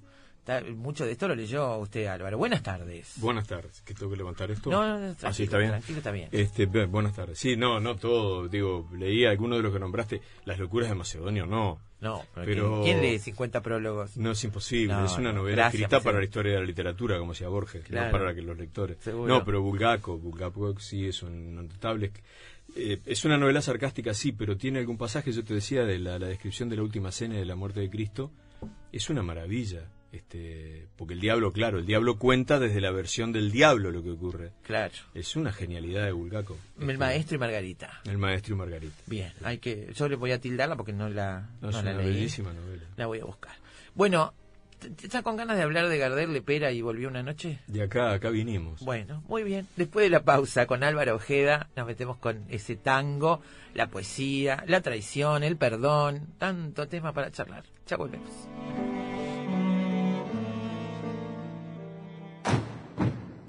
Investigadores, matemáticos, escritores, deportistas, historiadores, científicos, actores, artesanos, cantantes. Todos ellos, desde cualquier parte del mundo, se encuentran todas las tardes en Efecto Mariposa.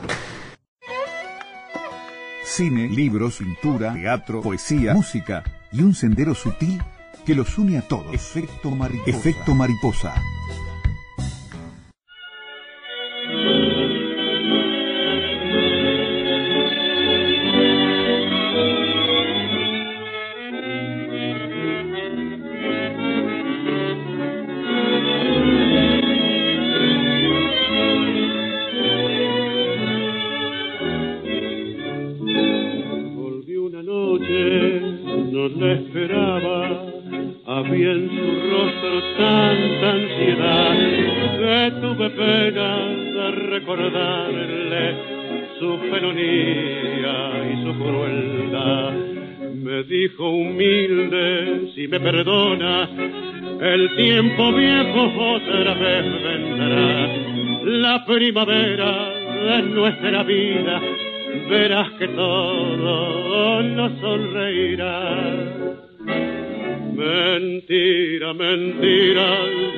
Quise decirle, las olas que pasan ya no vuelven más.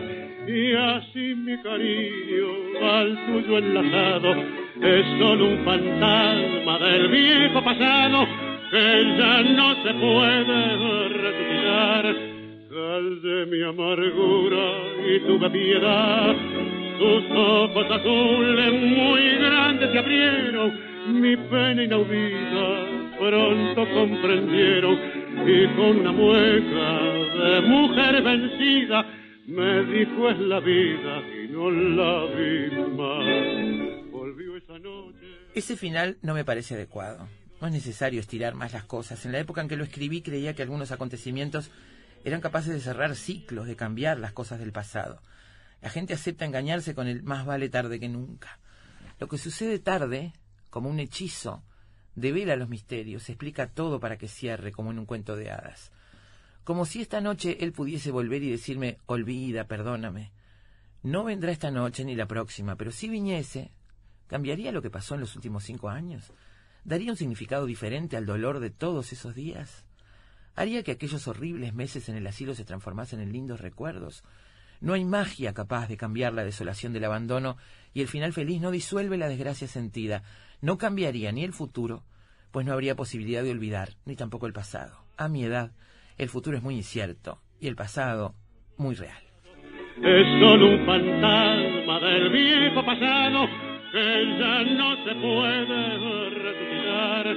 Cal de mi amargura y tuve piedad, tus ojos azules muy grandes se abrieron, mi pena inaudita pronto comprendieron y con una mueca de mujer vencida me dijo es la vida y no la vi más. Uno se acostumbra, ¿no? He escuchado tantas veces, yo desde niña escucho estas canciones, que empezás a oírlas como, como sin pensar, como sin entender el texto, como sin prestarle atención al texto. ¿Se entiende lo que digo?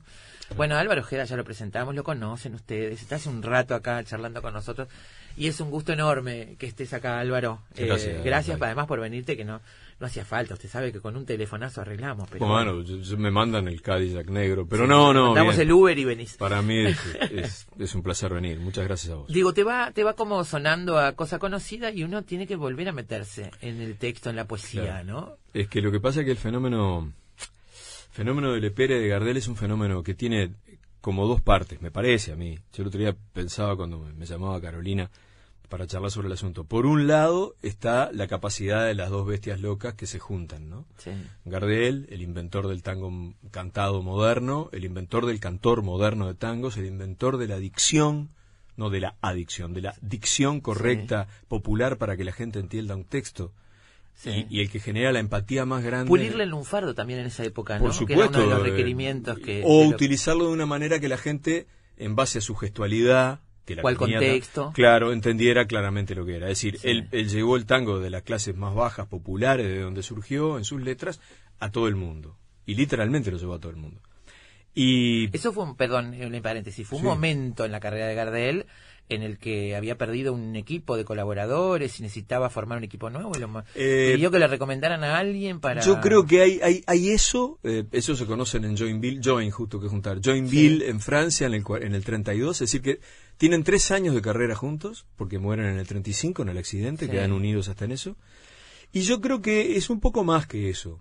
Gardel se va eh, con la sensación del, del Río de la Plata, él dice Buenos Aires hay que mirarla de lejos, amarla de lejos, porque de cerca es ingrata. Él tiene mucha más repercusión en Montevideo que en Buenos Aires en el año 33 este, se va con la sensación de que está topeado. Gardel siempre fue un individuo eh, con una gran capacidad de innovar. Innovó en el cine, innovó en las grabaciones, innovó en las temáticas, grabó cosas que nadie había grabado, eh, in- eh, grabó eh, géneros musicales que están lejísimos del tango. Me parece que él se dio cuenta que existía un otro mundo donde el cine, que era lo que se venía, lo estaba reclamando. Sí. Eso por un lado. Lepera es un individuo que ya tiene un pasado, es- eh, nace, como dicen los argentinos, que lo dejan siempre muy marcado, circunstancialmente en San Pablo, no sea Claro. cosa que le digan que Lepera es brasilero.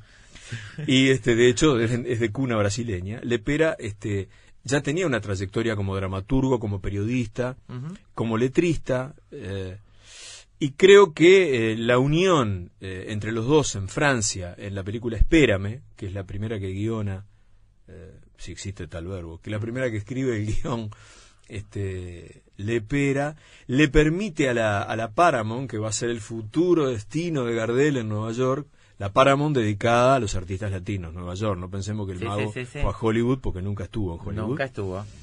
se da cuenta que hay que espigar, limpiar y darle una especie de pulimento a Gardel para que, siendo, y aquí está la ambivalencia permanente, un producto exótico de las orillas, de las orillas del mundo, pueda integrarse de una manera correcta con el mundo de las grandes empresas cinematográficas y de las grandes temáticas eh, tradicionales.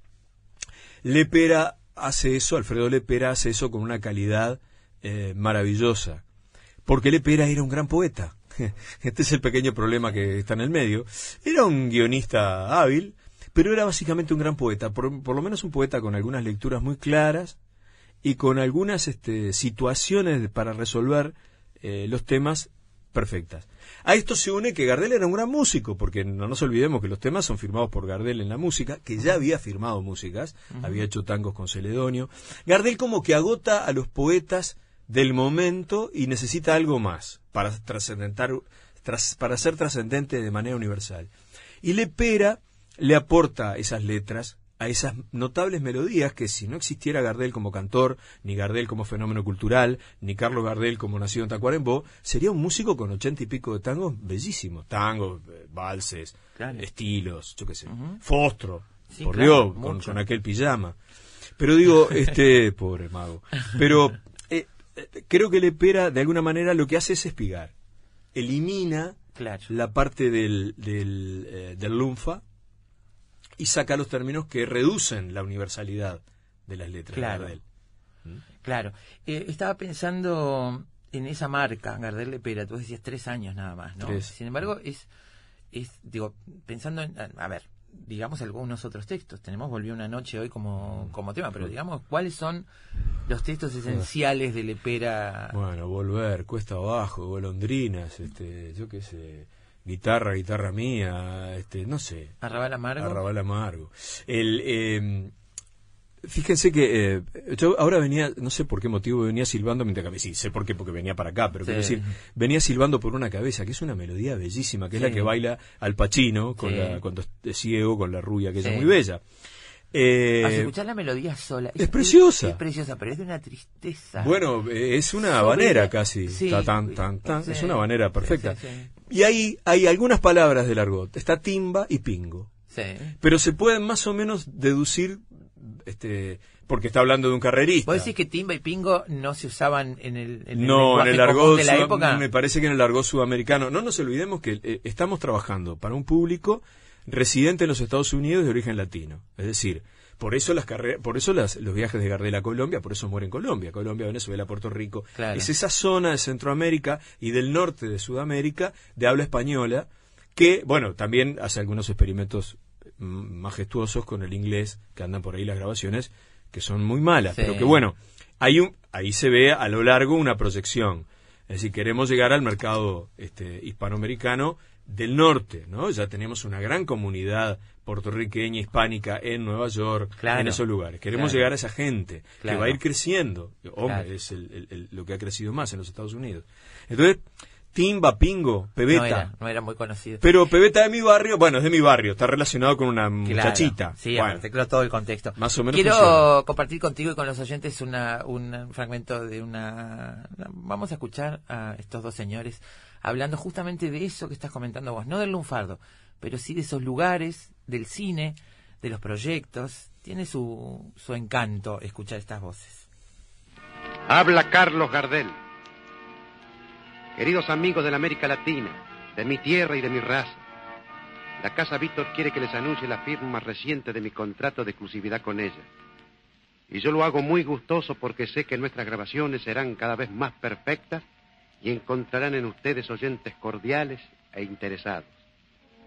Yo acabo de terminar dos nuevas películas Paramount, El día que me quieras y Tango Bar. Y voy a comenzar una gira que comprenderá Puerto Rico, Venezuela, Colombia, Panamá, Cuba y México. Luego visitaré los otros países de nuestra lengua, donde espero tener el gusto de saludarles personalmente. Estoy ahora en los estudios Víctor de Nueva York, registrando las canciones del día que me quieras, la película que quiero de todo corazón, y que dedico a los amigos de España y de la América Latina. Estas canciones, como las de Tango Bar, las encontrarán ustedes en Disco Víctor. Y ahora cedo el micrófono a mi amigo Lepera, que es el autor de mis películas y de la letra de las canciones. Yo felicito a Gardel y a la Casa Víctor por este contrato y en cuanto a mí mismo, al placer de ver registradas mis composiciones en disco de magnífica calidad, se agrega la satisfacción de saberme interpretado por un artista del gran talento de Carlos. Adiós, querido público. Nueva York, en la Casa Víctor, 20 de marzo de 1935. Más o menos cuando se estrena Volvió una noche. Cuando se escribe Volvió una noche que no está en ninguna película, porque no encontraron un lugar para ponerla. Mm. Pero, es decir, que estaban, en- es bastante obvio que estaban en un gran proceso de, de composición, estaban en, en- en el momento de mayor estro. Entonces, este, Gardel componiendo con aquel sistema en el piano, con las teclitas que le pintaban para poder componer las músicas, aunque uno escucha una sonoridad similar, hay un mundo musical de Gardel en sus músicas, Y este y él escribiendo indudablemente letras, no no coincidiendo muy bien en las acentuaciones, tenían unos problemas de prosodia bastante Ah, graves, ¿no? Me persigue implacable tu Ah, boca que reía. No, me persigue implacable. Yo no quiero que nadie a mí me diga. Eh, Julio Sosa la enmienda, dice yo no quiero y se apura. Que a nadie a mí me diga, si uno quiere ver cómo se canta eso correctamente, que escuchar a don Julio. Pero quiero decir, este, arrábal amargo. Sí. Arrabal amargo es en realidad. Claro. Es decir, cuando el- el- la letra tiene que modificarse por razones musicales, cambiar la acentuación, la macaneamos. Plegaria para un niño dormido, dice Claro, Luis sí. Alberto Spinetta, y está muy Sí. mal. Ahora, claro, nadie va a, va a decir que Spinetta se equivoca. Y, y está porque no se equivoca.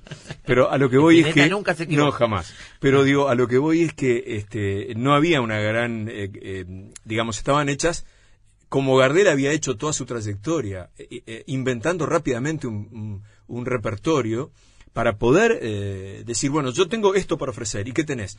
Cuatro canciones. No, no podés ir con cuatro canciones. No, claro. Tenés que tener de 20 para arriba. Claro, el hombre estaba en el Star System, lo tenía clarísimo. Y quería hacer ahora. Estaba en un momento además en que era una estrella asimilable a una estrella de rock hoy. Sí, claro. eh, él había ingresado eh, al cine desde el cine mudo. Si siempre tuvo claro que había habido un futuro. Gardel siempre fue un tipo visionario, fue un revolucionario en ese aspecto. Nunca fue un tipo conservador. Cuando se habla del tango, del tango conservador, me salió gardeliano la palabra Salió tango. Tarego, sí. Eh, es una tontería, porque Gardel, que es el, el, el epítome del cantor de tango, no es que no hubiera otros cantores de tango concomitantes con él, pero él es el que impuso un- una forma de decir que evadió la lírica, evadió el canto impostado de los primeros tangos de, de, de Villoldo o de, Claro. o de este, nuestro amigo Gobi, uruguayo también. Ahí tiene que haber tenido que ver el criollismo también. Que Seguramente, ¿no? eh, se inspiró, en, él tiene todo, bueno, él comenzó grabando 12 temas criollos. Claro. ¿no? Este, con me, un- me encanta escuchar esos temas en Gardel. son, eh, porque los hacía muy bien. Sí. Eh, Estaba Corsini, estaba Magaldi, ya estaba Charlo, que es muy similar a Gardel en el sentido que es el tango canción. En Charlo adquiere una dimensión, es también un músico Claro. notable. Entonces, un intérprete para mi gusto mucho menor que Gardel, pero un gran este, intérprete y un gran músico. Entonces digo, él tenía que... Ahora, acá hay un pequeño problema que a mí me... Yo estaba pensando en esto y me acordé de Messi. Me acordé de, De de un- Messi. de ¿Querés Messi. pelear? ¿Querés pelearme? No, no, no, no. No, quiero tratar de explicarme por qué no Bien. funciona con la selección argentina. Bien. Que es lo que nos tratamos de explicar todo. Porque si funcionara con la selección argentina, el fútbol jugaría de- se jugaría de otra manera y no veríamos equipos que uno dice realmente. ¿Vos querés ¿no? hablar de eso en serio? No, no, no. Ah, no. bueno, quiero, claro. quiero, sí, quiero. No tengo ningún tipo de problema. No, pero a lo que voy es que eh, eh, hace poco estaba leyendo un libro que me regaló mi hijo de, de un hombre que falleció hace pu- muy poquito, un periodista corajudo como pocos, de origen inglés, aunque nació en Argentina, que es Andrew Graham Yule.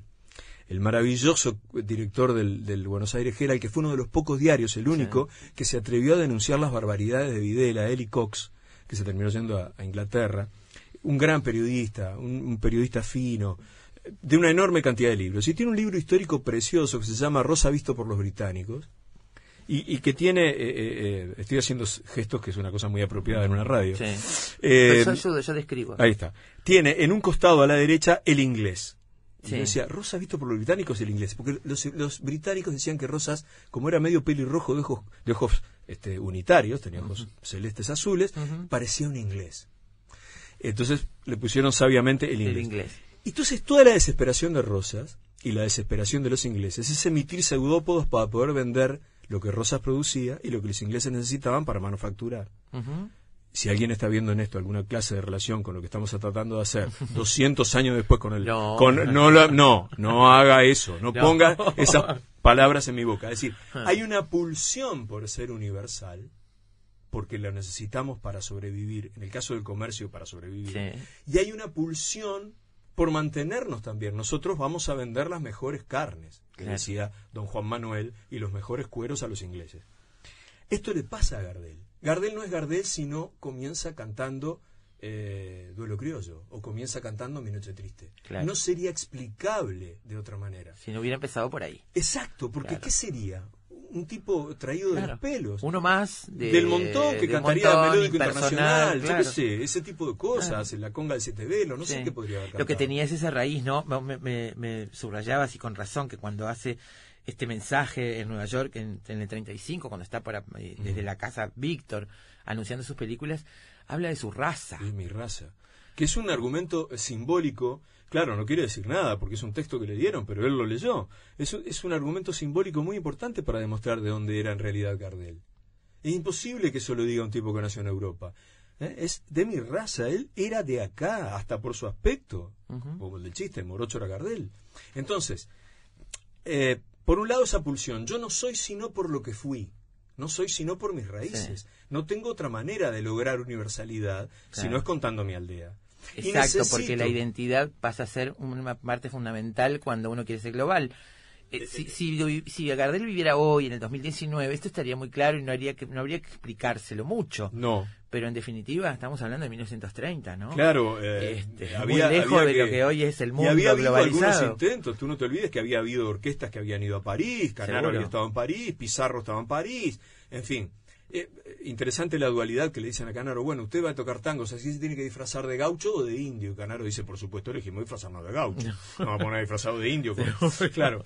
Entonces digo, eh, porque ¿qué capta la metrópoli de eso? El exotismo. Los exóticos, el, el tango argentino, Valentino pegándole a las mujeres. Lo que capta es eso.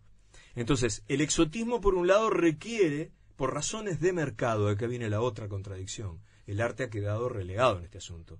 Es importante lograr que el mercado, como Rosas quería vender las carnes y Parrish Claro. quería que Rosas se las vendiera y que trataba de convencer al rey Guillermo IV, Jorge IV, que eh, tienen que coincidir, pero no por razones artísticas.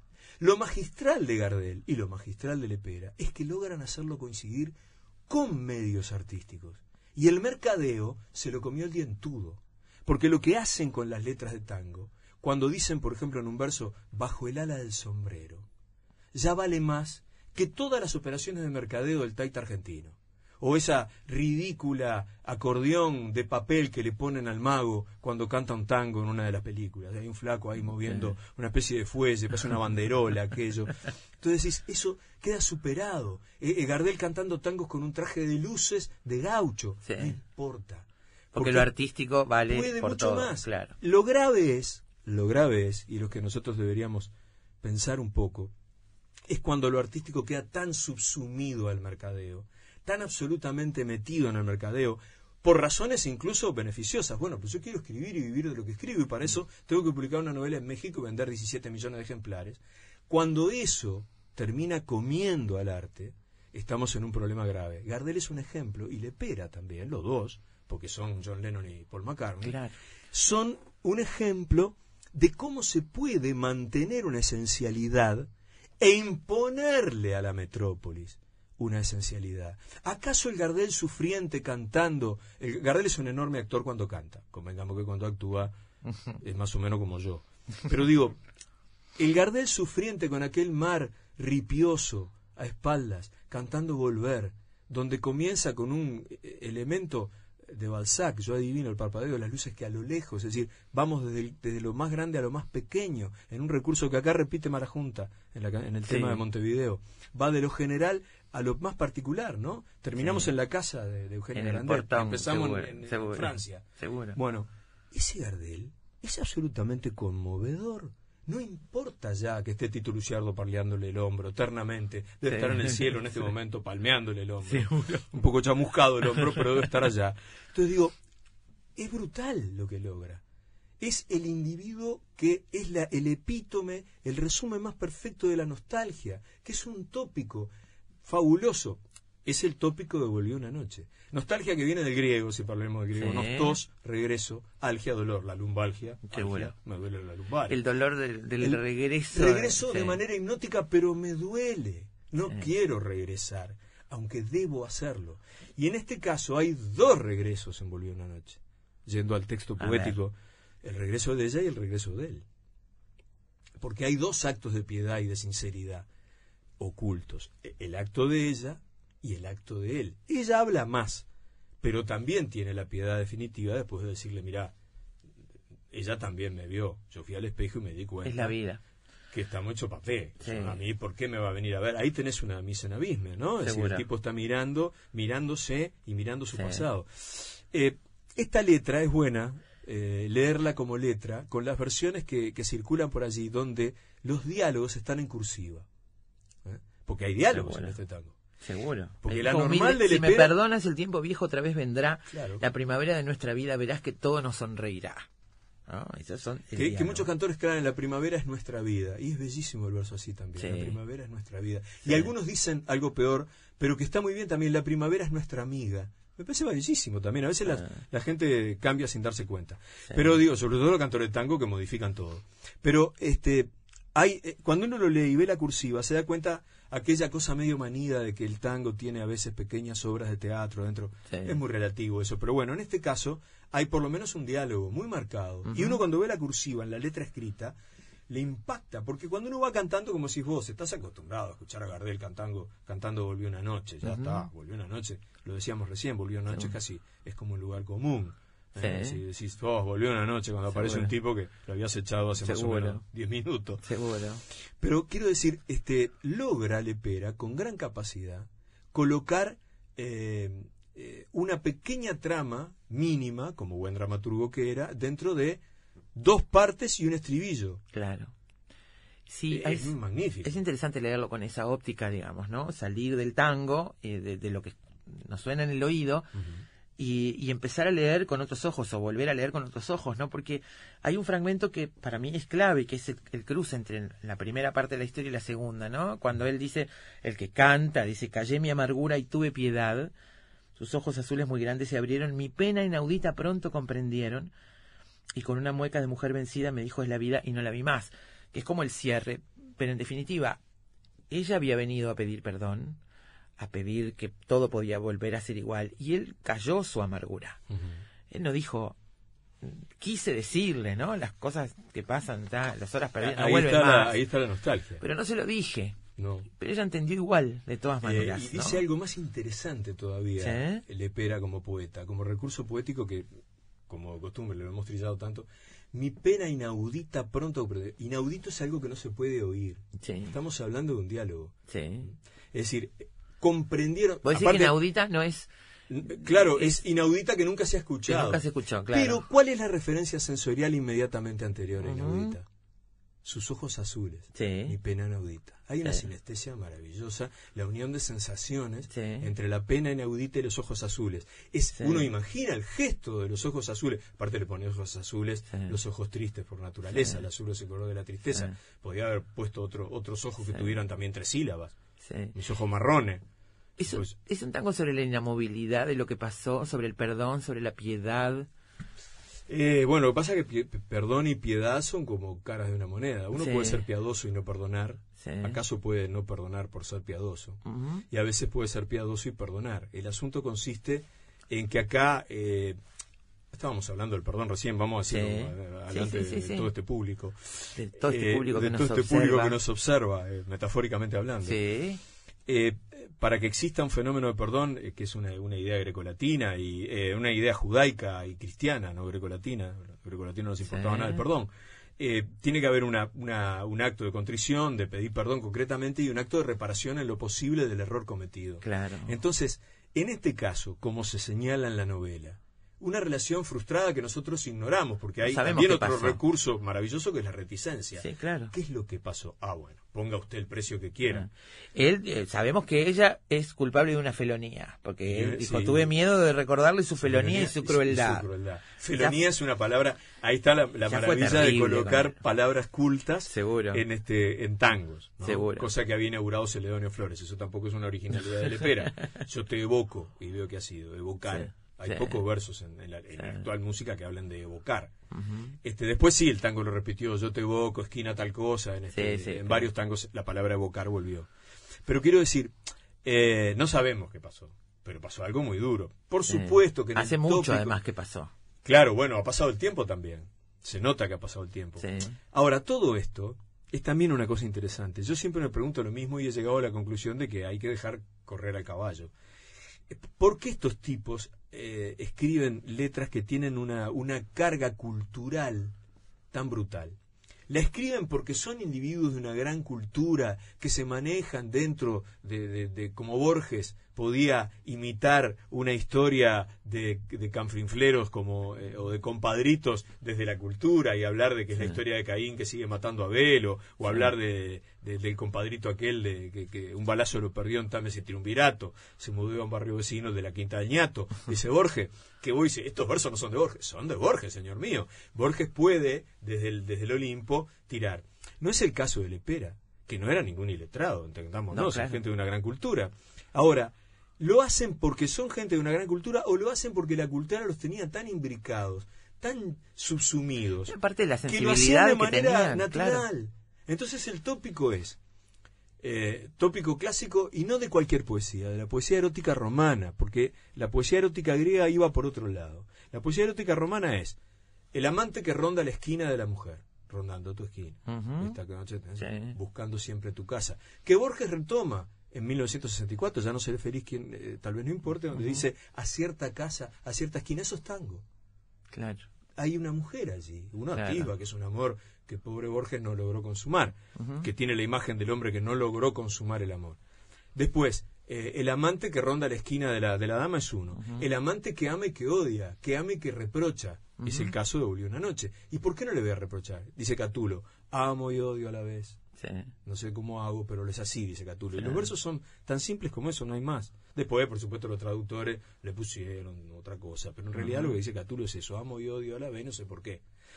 Todos ese tipo de tópicos, en la cruz de, de tu candado por, por mi pena yo he rezado, eh, dice el tango, y, y llorar en la puerta de la amada es otro tópico de la literatura del amado del amado. Sí. O aquel que a la reja más nunca volvió. Aquel que a la reja más nunca volvió. Ese me encanta.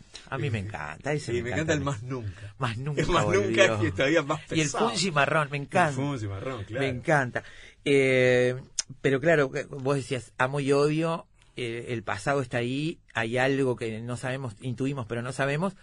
Pero también el paso del tiempo ha jugado mucho. Él habla del espectro, ¿no? Ve un Bueno, espectro. ahí entramos en otro tópico. A ver, El otro tópico es el- el- la elegía 3 de Propercio. tuve miedo de aquel espectro, imagínate. Claro, me dicen pero, eso. pero lo que pasa fue la que- autoestima y, no, bombo. y, y si lo, y si lo leemos de manera literal y figurada a la vez. Y si el tipo está teniendo una conversación Con con, al- con alguien que no está espectro, más. sí. El tango tiene una cantidad de temas, ¿eh? No, no, no es un No, eh, acuerdo. es la mujer que viene, tu pálida voz de Homero Mansi, en este Sí. momento estamos poniéndonos de pie, de, de Homero Mansi que dice este eh, el, el, este eh, donde habla de la muerte de la amada, Vu- vuelve la amada desde, desde, la- desde el más allá. Sí. Entonces, eso es un tópico también. ¿eh? Propercio en la elegía tercera, la amada le aparece en la noche, en un estado de ensoñación. Claro. Volvió una noche. Seguro. No volvió en cualquier momento, no volvió No. a las 10 de la mañana un domingo cuando haciendo No. los ravioles. Volvió una noche.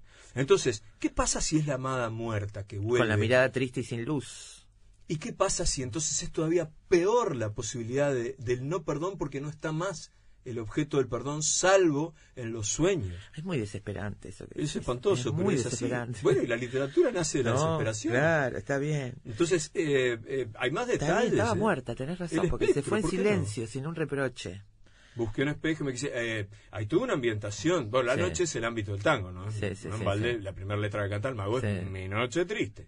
Pero digo, la noche, todos sabemos que es el recurso de, de, de- de lo mágico, de lo ultra, de lo ultratumba, de lo feérico. Bueno, ¿por qué no leerla como una historia de un aparecido? El tango tiene una cantidad de letras de la amada Claro que vuelve eh, a, a reprochar o a pedir, o la, o simplemente el desastre de que se te fue el ser amado y no lo vas a volver a ver nunca más. Sí, sí, sí. Eh, había en mi frente tantos inviernos que también ella tuvo piedad. Bueno, O sea, ahí- Estamos los dos escrachadísimos. Bueno, acá se- siempre Estamos se, hechos ambos. se señala siempre aquí, eh, por estos tiempos modernos que corren, que acá empieza la mujer a tomar una especie de igualdad respecto a, a- a su posición dentro de la letrística tanguera. Es verdad, ella está en, una situación de igualdad de condición y, y ella también tuvo piedad y él se da cuenta que se acabó el galán, se acabaron aquellos lujos, ¿no? Ahora, esto ya había empezado en el tango y Celedonio lo empieza. Y también lo empieza de una manera más enrevesada nuestro amigo Contursi. Pero Celedonio ya lo había empezado de manera este, directa, ¿no? Lo había dicho en, en- en- en este, en mano a mano y lo había dicho también, aunque desde el punto de vista del desplante, ¿no? Sí. Que aquí siempre hay que, hay que mirar las cosas con, nuevamente citemos a Borges, con el criterio borgiano de que este, ya no seré feliz, tal vez no importe. Es justamente todo lo contrario. Claro. ¿Cómo no me está importando mucho. Me estoy muerto. Me está importando mucho. Entonces claro. el desplante, el- Sí. el, el macho cabrío, bueno, ¿qué te pasa? Pero me parece que sí, que es un buen momento, digamos, por la trascendencia universal que tiene este. Gardel. Yo, eh, yo creo que lo, lo, lo que sinceramente es fabuloso de este, de este dúo, de que produjo una enorme cantidad de, de- de- de cosas, y de letras, y de músicas, incluso algunas que baila Gardel, este, o pedacitos que se escuchan, que se escucha algo de la letra, que Gardel nunca llegó a grabar, aunque se sabe que cantó. Gardel cantó muchas más cosas de las que grabó. Eh, Ya en, en su época aquí y, y- y luego eh, cuando fue a, a cantar para el resto de la gente. Y quiero decir otra cosa, eh, es importante para mí esa, esa cosa de Juan Manuel de Rosas, de volver y volver la carne, la vendemos, pero es nuestra. Sí. Si no la hacemos bien, nos perdemos en este asunto.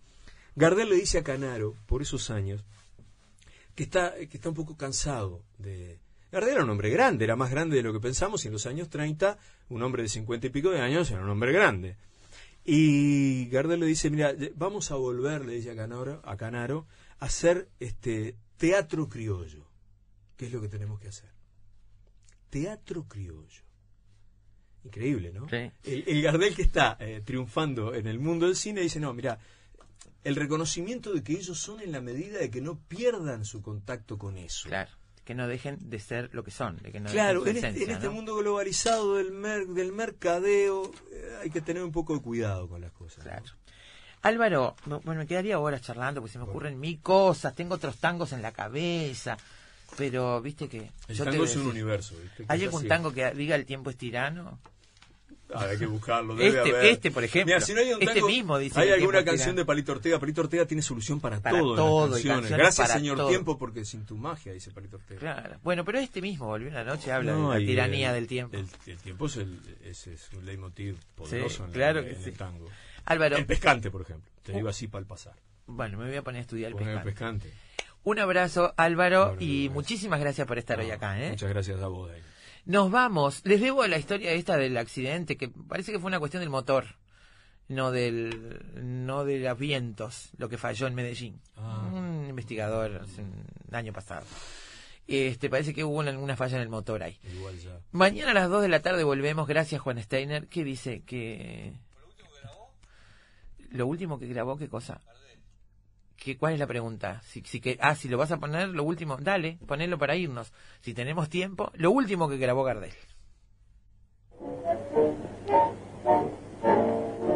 Como yo digo, mándese un trago, que hoy necesito el recuerdo matar. Sin un amigo, lejos del pago, quiero en su pecho mi pena confiar. Beba conmigo, hoy si se empaña, de vez en cuando mi voz al cantar. No es que la llore, porque me engaña, no sé que un hombre no debe llorar. Si los pastos conversaran esa pampa le diría de qué modo la quería, con qué fiebre la adoré, cuántas veces de rodillas tembloroso yo me he hincado bajo el árbol deshojado donde un día la besé y hoy al verla envilecida a otros brazos entregada fue para mí una puñalada y de celos me cegué. Y le juro todavía no consigo convencerme cómo pude contenerme si ahí nomás no la maté